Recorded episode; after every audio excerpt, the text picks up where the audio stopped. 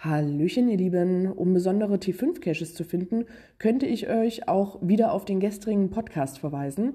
Aber hier ist zum Filtern nicht nur die Geländewertung entscheidend oder die Favoritenpunkte, sondern auch welche Art von T5 ihr letztendlich sucht. Klettern, paddeln, tauchen oder auf extreme Höhen wandern oder, oder, oder. Ja, der Saarfuchs hat dazu mal vor ein paar Jahren eine umfangreiche Liste der T5er in Deutschland erstellt mit den meisten Favoritenpunkten. Den Link dazu findet ihr in der Infobox. Ich stelle euch jetzt einmal kurz die ersten Plätze der Kategorien Kletterausrüstung erforderlich, Lost Place, Boot und der höchsten Caches vor.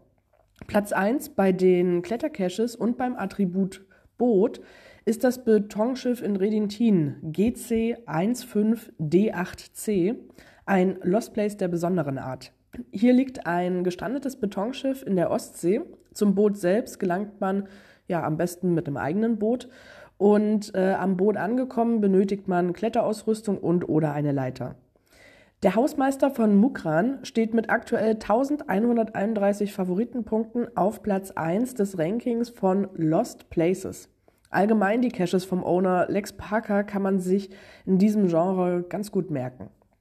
GC 1C21 Zugspitze Timberline Cache liegt auf 1900 Metern und ist mit aktuell 158 Favoritenpunkten auf Platz 1 der höchsten T5 Caches.